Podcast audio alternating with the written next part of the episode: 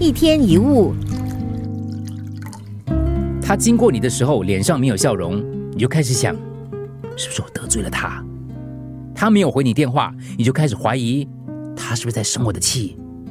听到门外有脚步声，你又开始想象，会不会是坏人，还是有鬼？猜想会生出很多猜想，怀疑会生出更多怀疑。这是我们心运作的方式。只要我们心里产生一个想法，就很容易相信它，因为相信，我们就认定它是事实。想象在某个夜里，你一个人待在房间里，门外突然传来声音，你立刻察觉到这是开门的声音，你的感官全部动员起来，到底是小偷、色狼还是杀人犯？你呼吸加速，感觉心脏快要跳出来。结果当你前去观察，发现原来只有东西掉下来，或者是某个邻居晚归。这个令你恐惧的时刻，真正发生了什么呢？其实什么也没有发生。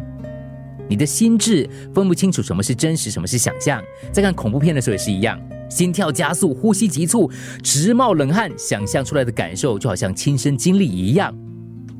很多人经常情绪不稳定、心烦意乱，就是因为把每个进到大脑的想法都当真。我们该了解心灵是什么。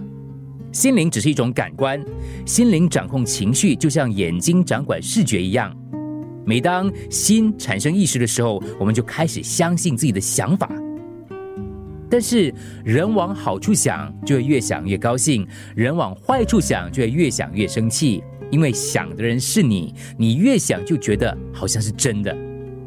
所以，让心平静下来，方法就是自我观察，问自己：这是真的吗？